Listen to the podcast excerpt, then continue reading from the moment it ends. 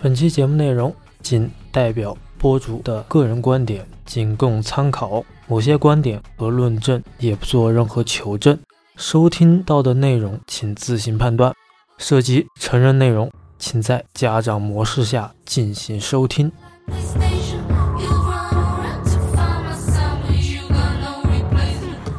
今天节目开始之前，向大家发布一则福利通告：由淘宝联盟和播客公社发起的双十一密令红包活动开始了。恰巧我们有稿的 FM 也参与了这次活动。为了回馈各位新老听众，以下就是领取双十一密令红包的方法：打开手机，点击淘宝 App，在搜索栏里输入“有没有搞头”，即可获得两张惊喜红包。此外，每天搜索有没有搞头的密令，还可以开启宝箱福利。希望大家在双十一购物愉快。那我们闲话少说，正式开始我们今天的节目内容。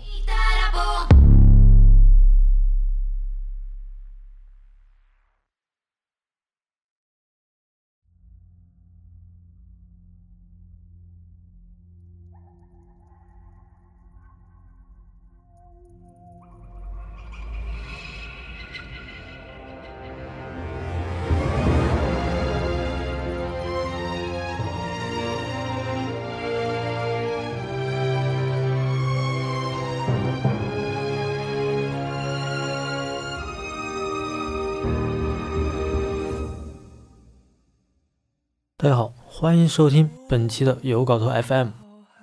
感谢请我看这部电影的插画师朋友。这个国庆档期吧，我是没有打算想去看任何电影的。但是既然有这次免费的蹭票的机会，嗯，那我就看了嘛。啊，言归正传啊，既然我看了这部《姜子牙》，我就要聊一聊对于《姜子牙》这部电影的观感啊。首先呢，对于这部国产动画电影来说，我本来呢是没有太大的兴趣，因为如果要拿漫画电影来说的话，我觉得前有日漫，后有美漫，对不对？再加上这个迪士尼、皮克斯、梦工厂等这些大牌的制作方，我个人觉得这个市场相对是比较饱和的，甚至是我觉得这个动画作品市场是比较多元化的，什么样的呃类型都有，什么样的风格也有。但是我个人呢。呃，因为之前没怎么接触过国漫的动画电影，所以说我这次看完姜子牙之后，我可能对我刚刚说的这些话，我稍稍有点改变。然后我知道姜子牙跟这个哪吒魔童降世啊是同一时期的作品，而且他们还出自同一家制片方。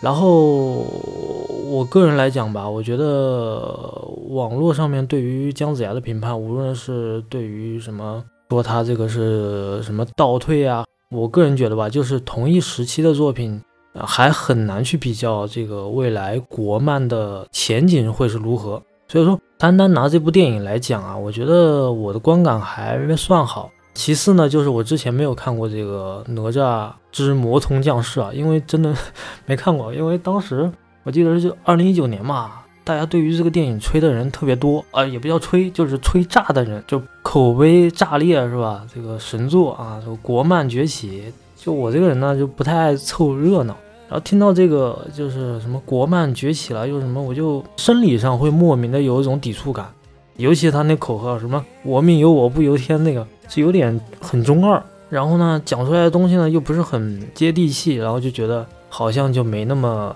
喜欢。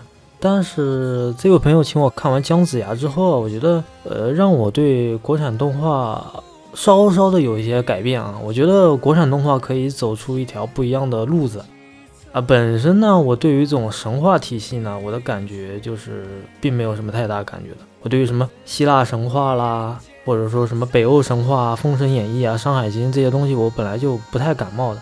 因为对于我来说啊，我这个人是比较喜欢什么呢？叫什么硬核科技风的一个人。就是你让我看高达，你让我看什么带有这种科幻元素或者说一些理念元素的东西，我可能比较有兴趣会了解一下。你要我看一个就是神话元素的，我可能就是人物的关系首先太复杂。我就不会就是说提出就是很感兴趣，而且我还要去先去了解这个神话体系，我才能看得懂这个神话故事，对不对？呃，所以我本身是对这个神话系列的是并没有什么太大感觉。但我这次看完姜子牙之后呢，我觉得个人来讲的话，我觉得他这个故事讲的有点意思，我觉得他是有点东西在里面的啊。那说说我看姜子牙这部电影的感觉吧。我刚开始看的时候还挺兴奋的啊，就是有种特别像回到高中在玩魔兽世界的感觉啊。那种开场动画做的就有那么一点意思啊，格局比较宏大。呃，到后面的几处大场景啊，感觉就是在解锁一张埃泽拉斯大陆的世界版图的感觉啊。无论是这个禁虚宫啊，还有北海，还有幽都山，以及战时废墟，还有这个最后这个决战的那个归墟几处大场景啊，我觉得这个场景的设计，我觉得还是蛮蛮厉害的。我觉得这首先格局够大嘛，然后这个格局一旦大，就显现出人物在这个格局当中的渺小感了。虽然我有些做动画的朋友啊，跟我聊过这个电影啊，我当时会说啊，这个每一帧做的应该是挺费钱的吧，挺耗钱的嘛，我感觉好像都挺不容易做的。然后我就有一些做视觉动画的一些朋友就跟我聊这个电影啊，他就说，其实这个动画呢有很多细节啊是不到位的啊，比如跟我举个例子啊，他说。呃，一般啊，做这种三维动画的这种模型的时候呢，头发的处理啊，如果是做丝状的话，就是一根一根的做出来的话，是比较耗时耗力，而且占那种什么内存啊、硬盘之类的。他就跟我讲说，看姜子牙这部电影的时候，你会觉得他的头发是一片一片的，一片一片的就比较好做，而且嘛，比较不费时间。然后他还说：“你有没有观察到？”我说：“观察到什么？”他说：“这个人物啊，他这个手上没有掌纹，就是说做的他不够太细致。”然后他跟我讲了几处，比如说在这个夜里的一些打斗戏啊，他说这个明暗对比度啊，相对来说调的太暗了，觉得可能这个亮度应该调高一点，或者说有些这个大战的场面应该摆在白天做的话，可能效果会更好一点。但是我个人觉得吧，这个电影肯定是存在一些诟病的。毕竟你说中国做这个动画产业也比日本肯定要稍微晚一点。虽然我们有一部很牛逼的经典传世之作《大闹天宫》，但那个也是好多年前了，对吧？然后这个国漫嘛，也是近些年才被大家所这个不断的拿来去怎么讲，去努力去。改变啊，或者说去做一些更新的一些内容啊，无论是从技术上，还是从剧情上，还是从文本上，还是从故事上，我觉得国内它整个整合的能力还是有的。不能说这个故事没讲好，你就说它不行。但我觉得它行与不行，是在于我们在后面的作品当中，我们去积累、总结、归纳一下，我们都看看国内的动画市场它到底有没有前景，对吧？但我觉得吧，如果说是作为一个普通的观众啊，我觉得应该没人会注意到这些刚刚说的这些诟病，或者说一些小细节处理不到位的地方。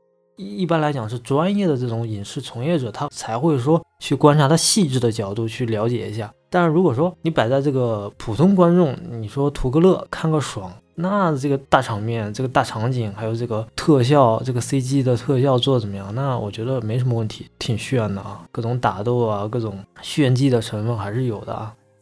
但我今天想做姜子牙这部电影的这个，无论是分析来讲，还是说讲讲这个电影的优缺点来讲吧，我是有一点点看法的。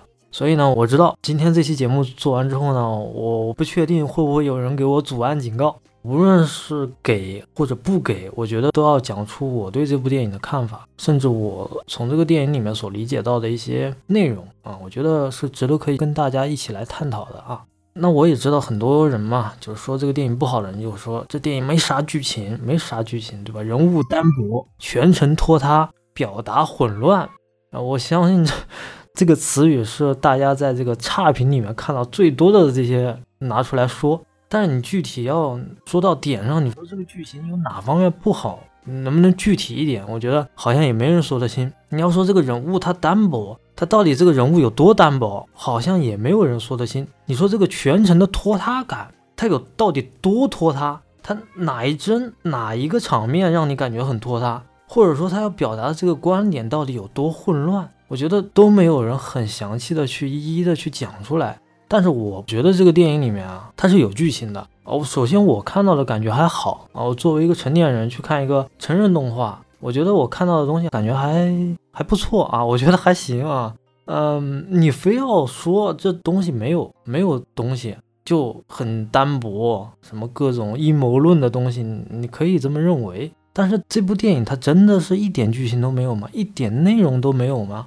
我觉得这个得让大家稍微问一问自己的内心。然后呢，这个创作团队呢给出了一个建议啊，是八岁以上的儿童观看呢是比较适合的。但我个人觉得吧，这个估计啊，二十岁以上的观众看呢也未必能明白。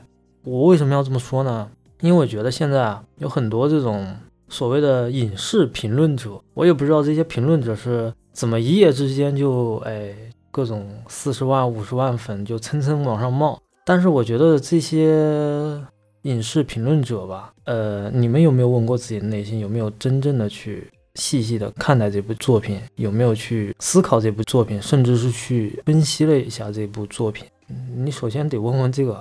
还有一个就是我在 B 站啊的一个影视区里面。有一位啊，有一位，仅此这么一位，也是一朵奇葩。他在讲解这个姜子牙，看他这个讲解，我都笑了啊，我真的都快笑喷了。他呢解读的方向就特别很怪，你知道吗？就很怪。他怪在什么地方呢？今天可以跟大家唠一唠啊。他就是先跟你讲这个片子呢，它到底有多烂啊？这个烂烂的他有多不喜欢？他先讲讲他的主观感受，我有多不喜欢这片子。然后呢，最后呢，再顺便的再夸一夸这个电影里面的最后的一个结尾的彩蛋有多棒，就跟你讲，这个彩蛋才是精品，前面的内容大家都觉得没什么意思，我也觉得没什么意思，就他就这种感觉，我感觉啊，他说这个话嘛，其实引导性很强，我不知道多少人会被他这个话所洗脑，对吧？因为我觉得他这个话是带着情绪，或者说带着一种主观的感受去聊一部电影。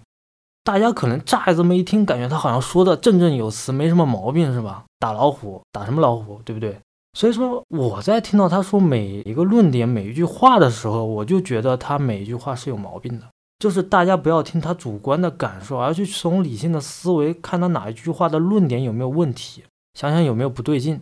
对我就是这种感觉，我就觉得你不对劲，我就觉得他不对劲，因为他的不对劲让我想象到一件事情，就是。故意制造这种争议，引起话题，从而从这部电影里面引起更多人对他的关注。想想是不是有点细思极恐？他通过这部电影给你制造出来的话题，包括争议，让更多的人去关注到他，那他就占据了主导权。甚至我说句不客气的话，就是他占据了每一个听他节目人的思维。看上去好像我们每一个人都有独立的思考意识啊。实则呢，我们的思考是在被他人所左右，因为他在左右你的意识，他在跟你讲，他讲的是对的，这就是形成了一个问题了，对吧？他在跟你讲他是对的，你觉得他讲的到底对不对呢？他的存在就合理吗？他讲的就是真理吗？对不对？我们要思考一下这个问题啊。所以呢，在这里呢，我就特别想推荐一本书啊，是由这个英国的作家啊塔丽莎罗特所著的。被左右的独立思维这本书呢，如果你看过，那就很有利于你不光理解姜子牙这部电影，也很有利于你去判断一些 KOL 的引导，甚至他说话所带的骗局。什么是骗局？就是他给你引导上他的当。那这本书呢，就是告诉你我们如何是被他人的意识所影响。而且在这个自媒时代当中，充斥着营销号和引流内容的这种环境当中，我觉得真的是需要很多人去学会分析问题，而不是去选择赞同哪一方的观点。我觉得是需要去分析问题，因为我觉得学会分析问题远比你去选择这个赞同哪一方的言辞要强。因为真的这很重要，重要在什么地方？在于你的思考，在于你的分析，你的结果啊，这个很重要的。所以今天呢，我不仅要分析一下这个姜子牙这部电影，顺便呢，我再聊一聊我们目前环境当中啊存在的一些偏见思维，这真的很重要。因为大家的偏见思维是怎么形成的？就是这个人觉得你没看懂，这个人觉得我看懂，我比你高，或者这个人你觉得认为他有道理，他没道理，就会形成了这种舆论之争，知道吗？就是带有这种争论、争吵、偏激，甚至是网络暴力。所以，与其说姜子牙是一个引起大家舆论论点的一个效应，那扩大这个效应的人，以及一些带有偏见意识思维的一些人，他就把我们对于这部电影的看法形成了两种不同的观点。所以说，很多人说这部电影是两极分化的嘛。赞美他的人啊，就有一部分人会认为说这不是一部传统意义上的商业电影，这是一部文艺电影。所以在夸赞这部电影的这些人啊，我觉得我也不是说他们有问题啊，我觉得这本身这句话也有问题。如果它真的是一部文艺的动画电影的话，怎么会需要三个导演来执行这么一个项目呢？一般在我的意识当中，我认为文艺片啊是一个什么性质啊？就是文艺片是由一个导演。啊，最多了啊，顶多了是两个导演啊，去表达一个非常小众的观点，或者说小众的一种价值观念。因为文艺片的导演嘛，他肯定个人风格化的东西会很强嘛，他要表达的东西会很个人化、很私人化，或者说很私域化的一个东西。姜子牙这部电影，它明显是三个导演、三种不同的东西比较杂糅在一起了，你知道吗？所以说会引起感觉，好像大家觉得他什么都想表达，但什么都没表达好。三个导演可能是在创作理念上面，可能不是说不合，就是可能存在的一些认知上面的偏差。这个呢，我可以放到后面来说啊。那首先呢，我觉得它首先作为一个商业电影啊，它有一个特别大的一个目标是在什么地方？你看姜子牙这个开场的二 D 动画，这个二 D 动画的画面是非常烧钱的，就这几分钟就很烧钱。一个艺术片敢这么烧钱吗？有时候一部艺术片、文艺片，可能导演是自掏腰包去拍一个很小众的电影，他背不起那么大的一个项目去给他去烧那么多钱。况且这个电影它的投资、它的投入成本是很高的啊。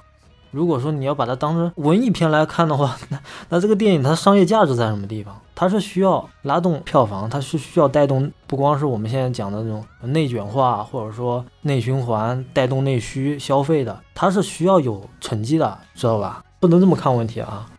所以说我为什么说它前面那个二维动画为什么那么烧钱啊？就那几分钟很烧钱啊。首先，现在大部分的电影市场里面，大多数的这种动画电影都是以三维动画为居多啊。因为三维动画，你别看大家一听三维动画高大上，对吧？但是三维动画恰恰是最节省成本、最节省人力的啊！为什么呢？你想啊，首先这个三维动画在这个软件里面，首先人物先建好模型、建好服装，然后呢，把这些套用的模板的一些动作啊套到这种人物的模型或者说服装当中，下面就很好办了。你人物都有了，对不对？你就挨挨个的套模板嘛，某个动作套某个场景，对不对？下面呢，动画就可以逐帧的去套用这些设计好的模板，剩下的就是场景构建了。你比如烘托一个非常大的场景，像什么幽都山了啊，那你就可以把这个场景先给画出来，然后再放到软件里面再去建模，就 OK 了。因为你人物已经套用好了，人物什么正面、侧面、反面它都有啊，所以说它非常节省成本啊。因为你所有的这些场景的构建、人物的设置，它都是在电脑上操作的。那你想想，为什么过去的二维动画为什么要那么多画师啊、动画师啊？为什么要那么多人去完成这么这么一个动画电影？因为首先啊，在过去啊，这个二维动画里面，它是需要画师一张一张的去画出来的，可以说一帧就是一张画，所以说每一帧就是每一幅画，是从场景到人物都是需要重新构建和搭建的。别的不说啊，就是说人力成本吧，它损耗就很大，可能三十到四十人不等。啊，甚至有时候达到五十人的这种团队，一张一张的去画它，所以有一句话验证了嘛，科技解放生产力，对吧？开场的那几分钟二维动画呢，我觉得主创就是很费时间，也很费力气去做的一个吃力不讨好的事情。但是我觉得，嗯，怎么讲？我觉得效果达到了，起码我刚开始看的时候，我全程反正还感觉还挺让我鸡皮疙瘩起来的，我感觉还挺震撼的啊。首先那个场景够有压迫感。所以说，现在我们再来看看它到底是不是一部商业片。它很明显，它就是一部商业片，能调动这么大的资源和人力成本去做一个这么大的一个项目。我觉得，首先它就是一个以商业为目的的这么一个商业动画电影。所以说，文艺片我也不知道这个你硬给他找文艺片，这个他的这个本质到底是在什么地方啊？首先，这个 这个我觉得有时候真的就大家这个逻辑上面是不是要稍微缜密一点去思考一下啊？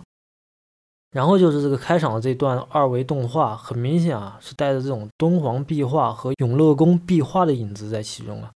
我觉得他也是借鉴了这种。甘肃和陕西历史文化当中的一些比较传统的这种工艺画风，我之前不是说过吗？国漫呢，其实完全可以跟欧美、跟日韩走出一条不一样的动画路线。原因是在于我们的历史文化当中，它有东西在里面，它有内容。而且这个内容你可以把它挖掘出来，加上现代的工艺，加上现代的一些技术，去做一些更有利于创新的一些内容。所以我觉得这是在我看完姜子牙之后，我觉得我对国漫还是有一些期待的。我觉得它还是能走出一条不一样的路子出来的。而且吧，用这种，不管是视觉传达还是动画来表达这种奇观景象啊，像这种敦煌壁画或者说永乐宫壁画的这种画风的风格的话。本来这就是一种很 amazing 的一种奇观景象，本身它这个特质就很有创新嘛，对不对？呃，还有一点，我觉得大家需要知道的就是现在的电影市场啊，就有一种氛围啊，大家要知道，这是我们在电影市场和艺术创作当中很普遍的一个现象，就是天下文章一大抄，就是什么都可以拿别人的东西照搬过来先抄一遍。首先，我们不谈这个拿来主义它好不好，暂且先不说啊。但是有的人，对吧？他就敢在这种现有的模式下去做一些新的尝试，我觉得起码勇气可嘉，也值得赞赏。所以说，《姜子牙》这部电影它到底值不值得你的票价？我觉得各位可以稍稍的再细品一下这个问题。我觉得还是挺值的，我个人觉得还是挺值的。然后就是姜子牙他的这个创意点，我觉得有一处场景啊，他的创意点还是有的，就是有一幕是在这个战时废墟的那一幕啊。就是由冤魂聚集起来变成一头怪兽的这么一个场景，我当时就有一股很强烈的一种感觉啊，就是我闻到了一股克种发糖的味道。那这种邪点味呢，又让我觉得这个电影里面是有想法的。你想想，如果把中国文化加上克苏鲁神话的东西在其中，你想想这是一种什么感觉？想想也挺另类的，或者说有一种大家在看这个 DC 海王的感觉，是吧？温子仁。对吧？很惊悚又很恐怖，或者说有一点邪点的意味在其中。所以说这个电影里面啊，它这个创意的点它有，它还有这种很好的这种模式，包括它动画的制作水准还是不错的啊。还有一点啊，我觉得这个电影里面也值得去夸赞的一个部分，就要来说说姜子牙这个声效团队了啊。声效的部分，我觉得值得来说一说。我觉得首先啊，这个声效它是由这个。墨菲影画和彩条屋影业的这次合作啊，应该算是首次合作吧。我觉得彩条屋影业呢，就是负责姜子牙的动画制作，也就是出品方之一。其次呢，就是这个墨菲影画这家公司呢，也算是一个国内比较顶尖的一个专业级的一个声效制作公司了啊。曾经呢，这家公司还制作过这个《白日烟火》和《爆裂无声》的声效制作。所以说，姜子牙这部电影里面有几处场景我还是蛮喜欢的，他就是在声效这个方面做的比较，我觉得挺细的。就是在那个峡谷里面听到那个鼓片风铃的这个声音，我印象比较深刻。这个音效在这个动画电影的这个处理上面，我觉得还是比较到位的。包括这种拟音的效果，它是带有韵律感，仔细听的话，它是有节奏跟韵律的，起码。我在看的时候呢，我觉得对声音的这个后期处理这一块，我觉得肯定不单单只混一种音，或者说你一种音效的音，应该是有多个音效同时加入，形成一种韵律感，这种音效的衔接，我觉得还挺好的。所以说，我觉得它这个声效，对吧？我们看电影看的什么？视听语言嘛，对不对？我们看电影就看到这个视听语言嘛，那视就是视觉，那听就是我们的听力、听觉。所以说，我觉得音效、声效做的是挺不错的。首先，我觉得这个团队非常专业。然后就是我现在就来说一说姜子牙这个电影里面，它这个剧情里面它到底有点啥？它到底有什么东西？但很多人说剧情没啥剧情，比较拖沓、拉垮、没内容、打老虎，对吧？各种什么隐喻，就不知道为什么大家现在就开始 就各种就是说这个电影它就没内容啊，没内容。你说姜子牙这部电影怎么能没有内容呢？对不对？那我先说几点吧。我先既然要说优点，那我们就先说说缺点。那先来说几点我不太感冒的地方。我觉得吧，从这个电影，从它的宣发，我就觉得就有点问题。它的宣发啊，它是跟这个哪吒这个魔童降世是绑定在一起的。当然，哪吒魔童降世它也是出自这个彩条屋影业的嘛。但是我觉得它这个捆绑销售，我觉得这种操作是什么意思？我觉得，因为你要知道，对于我这种不太对国漫感兴趣的人，你突然说姜子牙是跟哪吒是同一级别的，我又想想哪吒之前那句话什么“我命由我不由天”，我就觉得我从生理的感官我会有种很抵触的感觉。我觉得好像是姜子牙估计也跟哪吒差不多吧，就会有这种想法。那现在大多数人说姜子牙不好的这部分人，也是因为特别喜欢哪吒，因为大家都认为他是连宇宙的嘛，对不对？人家要搞个封神宇宙是吧？结果一看这姜子牙跟那个哪吒也没啥太大联系，对吧？但是对于我这种没看过哪吒人，看过姜子牙的人，我觉得，哎，这这东西有点意思啊，有点那个味儿是吧？所以说我整体看完姜子牙这部电影，对我个人来说感觉还行。但是这个宣发这个捆绑销售，我觉得我是实在是不太理解。但是我也知道这个哪吒之魔童降世啊，这个故事大概是讲的一个什么内容？不是去年曾经这个哪吒之魔童降世全网不仅是这个口碑炸裂，听说当时还要准备申报奥斯卡做这个外语片最佳长篇动画。我记得好像当初有这么一个事，所以呢，我觉得很多人就去拿这个哪吒去跟姜子牙来做一个比较。那我很幸运，就是因为我没看过 哪吒，所以我就没有东西来去比较。跟这个姜子牙来做一个比较，况且我觉得姜子牙他也并不是那么一个很差劲的电影，它的观影效果对我来说还挺不错的啊。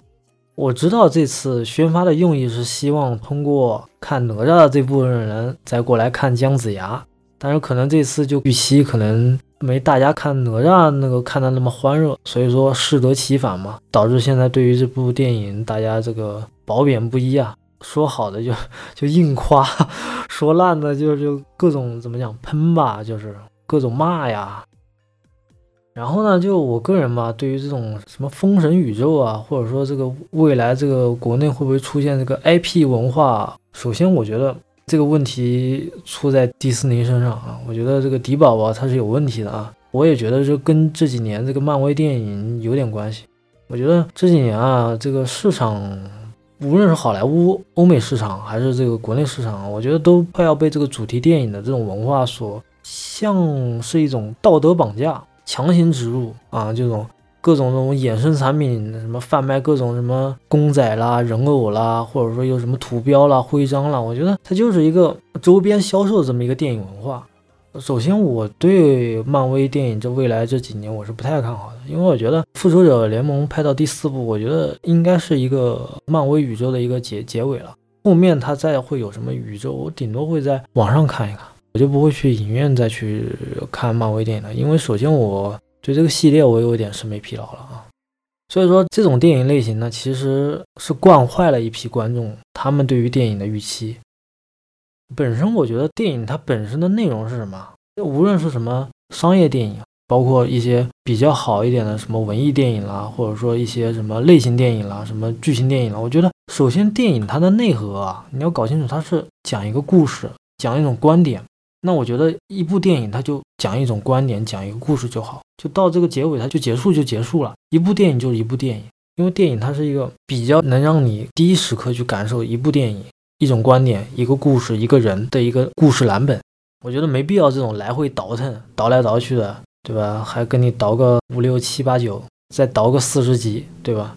要这样子的话，对吧？上天再借三百年你也看不完啊！关键是，所以说这种冷饭热饭它一起找啊，就会让我觉得这种商业电影的创作能力啊，这几年是在一直下滑的。我们除了现在认为漫威的这种商业电影做的模式比较成功之外，我们现在再来去找一些比较其他优秀的商业电影，我们能找到吗？啊，之前可能还有洛兰的一些片子，什么《盗梦空间》啦，啊，什么《致命魔术》啦，什么《蝙蝠侠三部曲》啦，就这种独立电影的。然后去年还有一部《小丑》，对吧？去年《小丑》这部电影嘛，跟姜子牙现在这部电影差不多，也是在国外也是两极分化特别严重，说好的就特别好，说差的就 把它说的一文不值。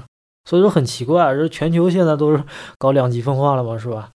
我觉得这个整个商业电影它的创作能力是在一直下滑的，所以就没有新的这种 idea 了，或者说一些新的这种视觉奇观，或者说新的点子了。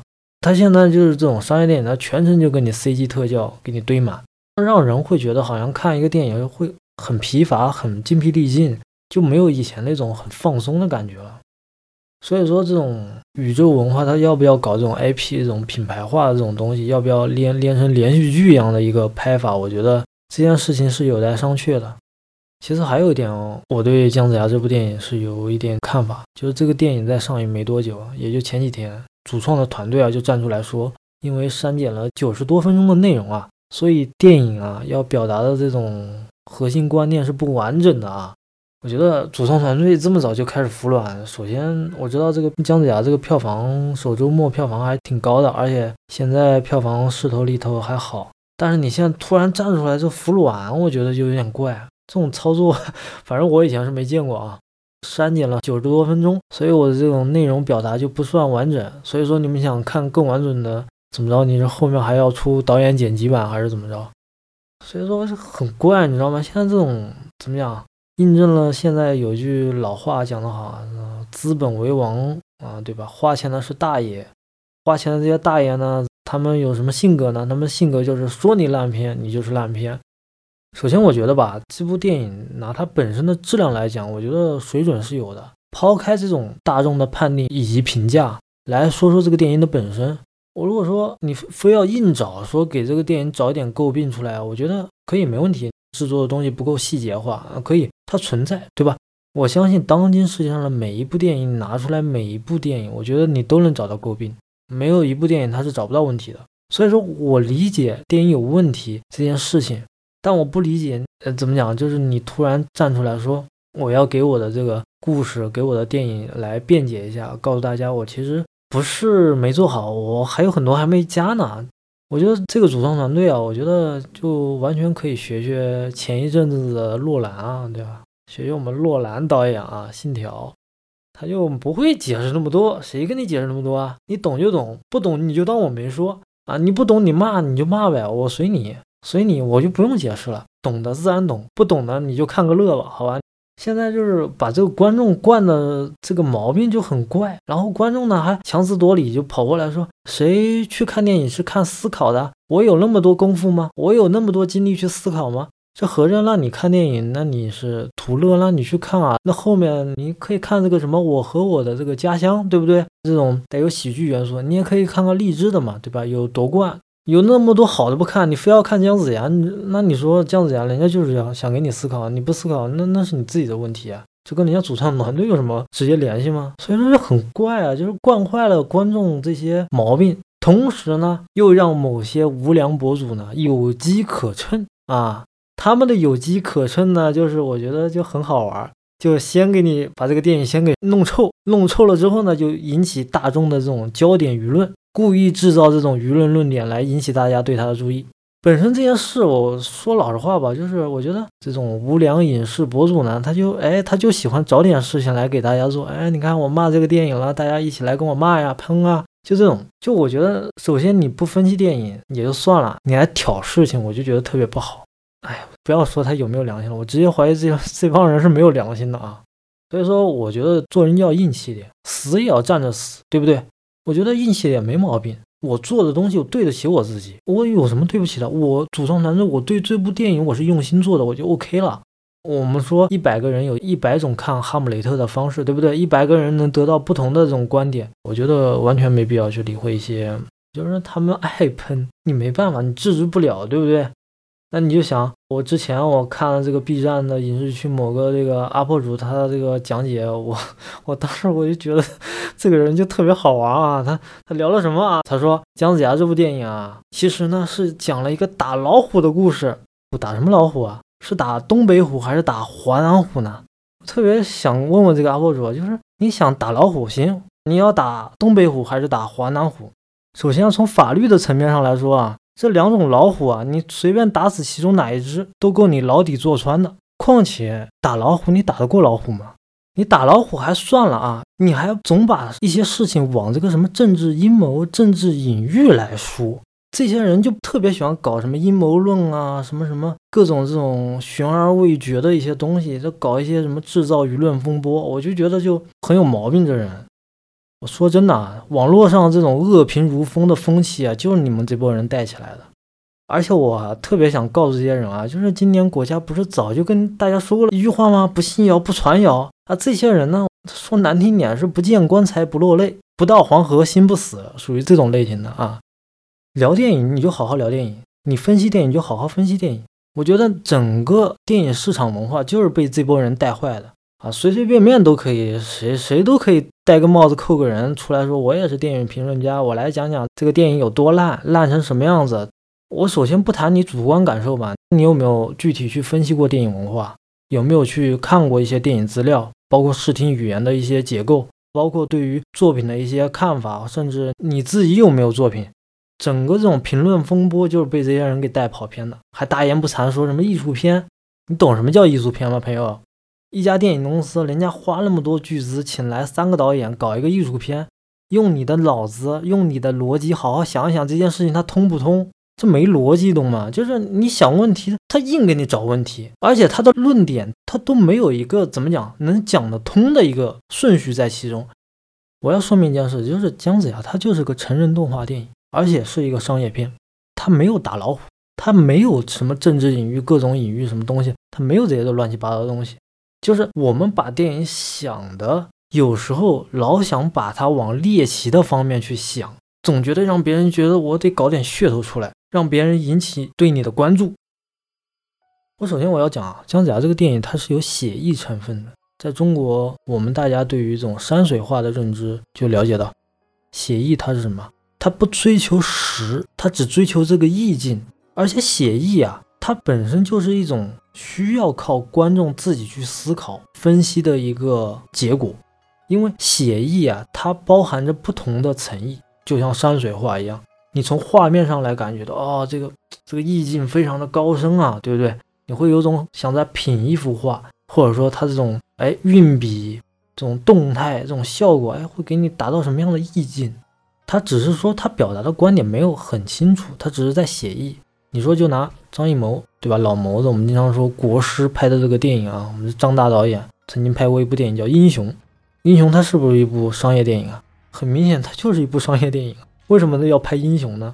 因为当时你要知道，李安导演啊，这个《卧虎藏龙》当年拿了这个奥斯卡大奖之后，这个国内啊就掀起了一股武侠风，无论是张艺谋还是陈凯歌导演，都开始拍这种。武侠前有英雄，后有无极，对不对？国内就掀起了一股武侠风。那《英雄》这部电影，当时看过很多人也没看懂，它也是一部写意的商业电影。所以大家对这个姜子牙的这部商业动画电影啊，说的最多的就是表达的东西啊太多了，他没有表达完整，或者说没表达好，或者说没看懂。最直白的就是没看懂。就因为这些东西太多了，从而引发了口碑的下滑嘛，就觉得这个东西讲的嘛又不是很透，似懂非懂。怎么讲呢？我觉得我有种猜测吧，有没有一种可能性啊？就是因为这个电影啊，我们从这个制作团队来讲的话，是有两个导演，一个是艺术总监加执行导演，对不对？那算上去是三个导演。那有没有一种可能是三个导演？他本身要表达的内容是不一样的，可能一个导演他的表达的内容是想写实，对吧？写实表达，我们来讲一个特别实在的一个话题。那还有个导演呢，就想，呃，既然要做写实的话，那我们就再讲讲这个电影里面有没有普世价值的一些观点。最后一个导演呢，就觉得你们都写实跟普世了，那我就再来一个写意吧，来表达一下这种意境怎么样？跟中国传统文化还有点联系，所以说我在思考的一个方向就是，这种三个人之间的这种思考方向是不一样的之后呢，会导致一个电影它的东西就会很杂糅。所以说我在思考这个电影过程当中，我就有一种想法，就觉得以后无论是自己写书也好，还是拍电影也好，就是最好能统一一个核心内容的表达，就是你到底这个内容要落点落在什么地方，不能说既要写实又要普世还要写意。因为你三种观点要同时表达的时候，这个剧情它要撑起来就非常难。因为你要表达东西很多嘛，你不可能在一百二十分钟内能表达这么多东西，要表达三个东西，那这个三个东西就相当于三个故事，对不对？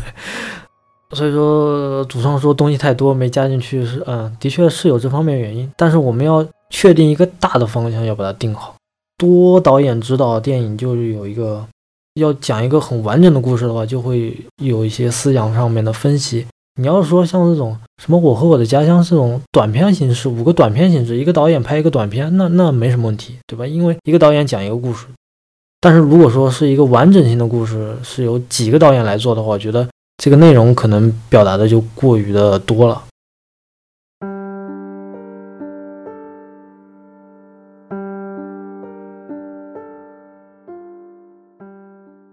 然后我现在要说说这个姜子牙啊，大多数人对这个人物设定啊，他的看法是说太过单薄。那首先这个电影呢，开场啊就交代了一下，这个电影的故事是在封神大战之后，所以说姜子牙这个人设的人物成长路线呢，是一个特别完善的，就是说已经是成长完毕了，是一个成年人了啊，我已经有自己的价值观，有一套自己的价值观，有一套自己的对于这种事业的看法。那等于说他是一个比较完整的人格啊，他不是那种成长起来的人格，所以说大家会对这个人物会没有共情感，会觉得这个人特别生硬，是因为他这个人本身就是一个比较严肃的、古板的，甚至是一个比较呆板的中年大叔的形象。我们从那个故事里面就就看到了嘛，对吧？他是一个中年大叔，特别颓、特别丧、特别废的这么一个形象。那他的颓，他的废，他的丧是为什么呢？那开场这件事也交代了嘛，对吧？因为他在这个反派叫什么九尾妖狐的体内发现了一个无辜人类的元神啊，他于是就把这个对吧九尾给放跑了，对不对？故事就从这里开始啊，就交代了姜子牙被他的这个师尊所贬下凡间思过的这么一个事情。那既然要思过，对吧？那这个电影就。核心内容就来了，就我刚刚讲的，它是一个写意的表达。它这个写意的表达是什么呢？就是姜子牙在被他这个师尊给放逐到人间的时候呢，就让他去悟道嘛。那这里呢，其实是两种思想文化的分歧。姜子牙悟的道跟师尊他悟的道，它是有分歧的，它是两个不一样的一个体系。我觉得为什么会发生这样的这种分歧跟问题呢？如果简单来说啊，我们拿这个哪吒之魔童降世这个故事来说，它是讲一个个体的价值，它到底重不重要的话，那姜子牙就是在讲存在即合理这件事情的探讨。因为黑格尔曾经说过，这个凡是存在的就是合理的。所以说，这个姜子牙这个师尊啊，他这个思想路线是什么？就是存在的就是合理的。那什么是存在的？什么是合理的？那存在就是神灭妖嘛，神。天经一义去灭掉妖，这是天道。那妖呢？利用人去蛊惑人，对吧？那神来灭掉妖，那这种三角关系呢，形成了一个稳定的生态体系。在师尊眼里，就是一条完善的生态体系。这种三角关系是特别的稳定的。所以说，在师尊眼里看来，人跟妖没什么区别，都一样的，因为存在即合理嘛。所以呢，姜子牙他的。悟道啊，跟他的师尊来比较的话，他们之间啊，并不是什么政治隐喻啦，又是打老虎的一件事情。他们是在干什么？他们是在引发一场思想风暴。就是姜子牙认为他师尊的理念是存在问题的，存在即合理这件事情，它合不合理？我们在探讨一个合不合理的一个问题。所以姜子牙就提出了一个。自己悟出来的一个新的理念，就是笛卡尔的方法论，存在的就一定合理吗？所以说，姜子牙从方法论这套体系里面，笛卡尔的方法论的体系里面，重新认识了这个世界，从而想改变这个世界的规则。用鲁迅的一句话来形容啊，啊，我知道，我现在说鲁迅先生的话，大家要喷喷我了，是吧？什么都拿鲁迅来说事啊，鲁迅先生到底得罪了谁，是吧？不过这这句话，鲁迅先生真的说过啊。鲁迅先生怎么说的啊？世界本无路，走的人多了，便有了路。也就是说，这个世界本来就是没有规则的，或者说是没有路的。那有的是什么呢？有的是你的思考。我思故我在，就是笛卡尔说过，我思故我在，我思考便有了我自己的存在。所以啊，电影里面的姜子牙是对存在即合理这个问题的打破者。他觉得存在不一定合理，神灭妖妖利用人这件事情，他认为不合理。他也是通过自己的分析得出的一个结论。所以说，这是一场师尊跟姜子牙的一场思想实验啊。所以，同志们啊，这个大家这个审题要清，对不对？我们在这里面，我看到了老虎，老虎在哪里？东北虎还是华南虎？大家要确认好啊！打老虎，哎，简直笑死我了。所以啊，姜子牙跟他的师尊，他们是在进行一场思想风暴，理念的不同也决定了悟道的不同，道与道且不同。我们在电影里面看到师尊的形象是一个什么形象？一个苍天大树的动画形象，那这个树这个形象呢，也会让人联想起来，树下面是一片什么？是一片青青草地。那草地它象征着什么？或者说草地里面的草，它又象征着什么呢？草地里面的小草啊，就象征着人哎。俗话说，野火烧不尽，春风吹又生。所以说，师尊觉得啊，人就如同小草一样，拔一两棵无所谓。但是在姜子牙的眼里啊，就觉得这一点是有问题的，就是你光认为神是不得侵犯的，你是尊贵的，你的理念是非常高尚的，但你对每一片小草你是于事无睹的。所以说，姜子牙在选择救一人还是救苍生这个问题上，看上去好像电影里在讲史上一个著名的伦理学思想实验——有轨电车难题。但电影中的姜子牙并没有在这个问题上做过多的选择，所以啊，这个思想实验啊，在这个电影里面是不成立的。反而啊，姜子牙就像我刚刚说的，他是想打破存在即合理这个问题，所以啊，他救小九、断天机都是为了打破这个存在即合理这个问题。所以师尊在问他嘛，说你是要救一人，还是要救苍生？所以姜子牙在这个问题的选择上就选择了前者，不是说苍生它不重要，而是姜子牙在思考的是一个新思想与旧思想是否要更替的一个问题，同时呢，也代表着旧秩序的陨落，新秩序的建立。我觉得是有这一层的意思在其中的。然后关于姜子牙这部电影里运用到的颜色。比如说黄色啊，它运用的大部分的场景啊，都是在禁虚宫内的。那师尊呢与十二金尊呢，基本都是金黄色的这种配色，而金黄色呢，也象征着这种权威与不可侵犯。而电影中的反派九尾出场和打斗的画面啊，都是以红色为主，而红色呢，也象征着反抗与暴力。而九尾本身呢，也是一个长期被师尊所打压的一个形象，所以啊，在九尾的身上更多的是暴力与反抗，反而啊，姜子牙的身上运用到的颜色更多的是以蓝与白色为主。那蓝色呢，它代表着这种理性啊与冷静；那白色呢，象征的就是高洁嘛。那这两种颜色呢，运用到姜子牙身上呢，也很符合他的人物设定以及他的气质。当然，姜子牙这部电影，你要说它真的有一个不可避免的问题啊，我觉得这也是它一个致命的问题。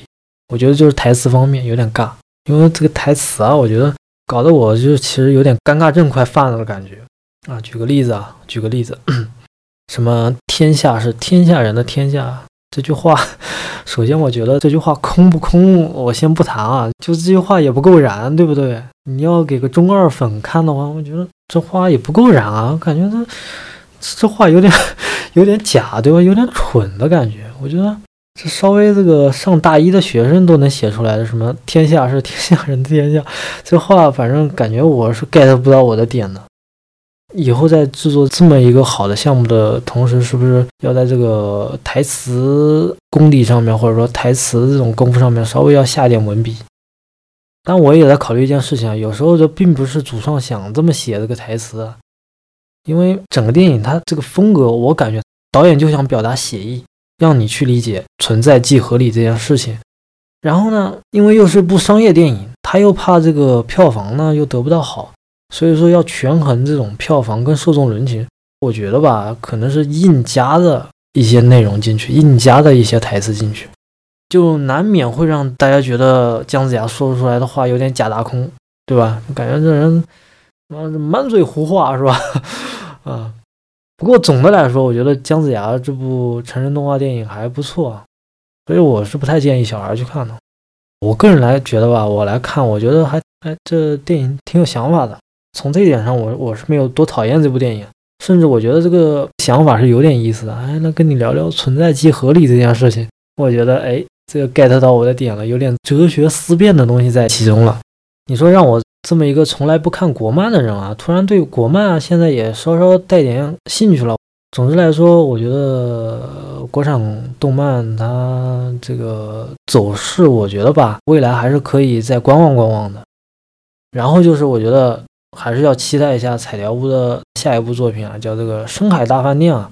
这个我看了预告之后，我觉得哎，这个色彩啊，这个运用还是挺惊艳到我的，我还挺期待这个下面这个彩条屋的作品的。多说一句啊，今天在节目的结尾，我多说一下。我刚刚有讲过，二维动画是比较费时费力的。但是如果说啊，要拿二维动画之外比较费时费力的动画类型的话，你要问我是什么类型，我现在就想跟大家说的就是定格动画。因为定格动画的制作，大家有听过我聊那个叫什么遗忘的环节那期节目的话，就了解了。就定格动画也是一个挺费时费力啊，还耗钱这么一件事情，而且制作周期相当长，一般到两到三年。所以说，有兴趣想了解一些动画类型的朋友啊，可以去了解一下定格动画。那《姜子牙》这部电影，我们就分析到这里。感谢你的时间，今天我们就聊到这里。